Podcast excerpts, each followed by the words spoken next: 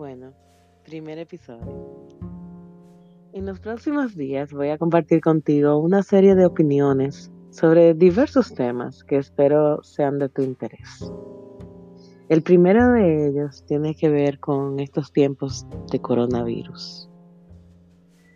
Los países del primer mundo están demostrando que pueden enfrentar con decisión situaciones que están tocándoles de cerca a su población y a sus líderes.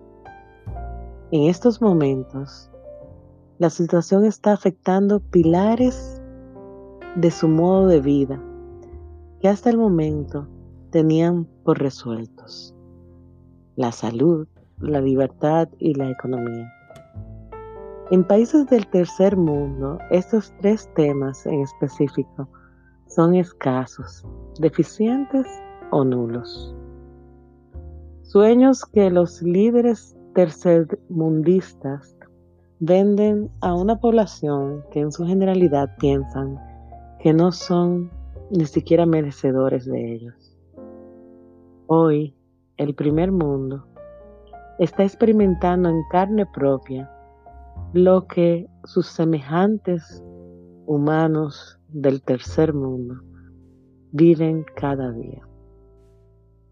Hoy el primer mundo se moviliza y actúa con eficiencia, celeridad y determinación, demostrando que es posible, que es posible luchar guerras por el bienestar de una población. Entonces me viene la incógnita. Y de eso podemos hablar cuando ya todos estemos a salvo y superemos esta pandemia. ¿Por qué los humanos de esos países desarrollados no son capaces de organizarse de esta misma manera tan determinada y efectiva para guiar y ayudar a los demás países con menos desarrollo a alcanzar su mismo nivel de bienestar.